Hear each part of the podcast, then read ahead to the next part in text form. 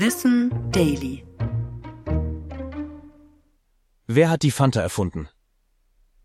Fanta gehört zu den weltweit bekanntesten Softdrinks und ist Teil vom Coca-Cola Imperium. Die wenigsten wissen aber, dass Fanta in den 1940er Jahren im Ruhrpott erfunden wurde. Die Geschichte ist eng mit dem Zweiten Weltkrieg verstrickt.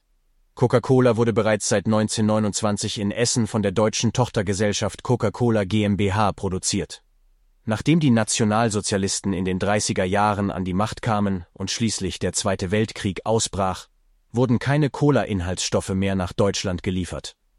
Aus der Not heraus entwickelte der Chefchemiker Wolfgang Schetelich eine Ersatzlimonade aus Produktionsresten wie Molke, Apfelfasern und weiteren Fruchtsaftkonzentraten.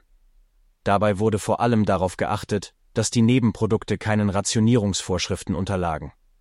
Der Firmenchef Max Keit rief einen firmeninternen Namenswettbewerb aus und bat die Mitarbeitenden darum, ihrer Fantasie freien Lauf zu lassen.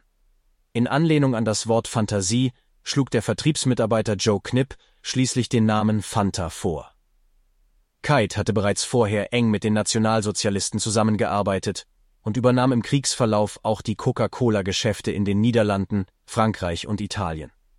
Dennoch wurde er nach Kriegsende für seinen Einsatz gefeiert und zur Leitung von Coca-Cola Europa befördert. 1955 kehrte Fanta mit gleichem Namen und neuer Rezeptur zurück auf den Markt. Die flexiblen Fruchtzusätze, die zunächst aus der Not herausgeboren waren, sind bis heute das Konzept der Fanta geblieben.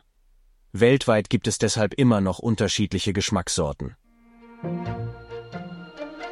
Ich bin Tom und das war Wissen Daily. Produziert von Schönlein Media.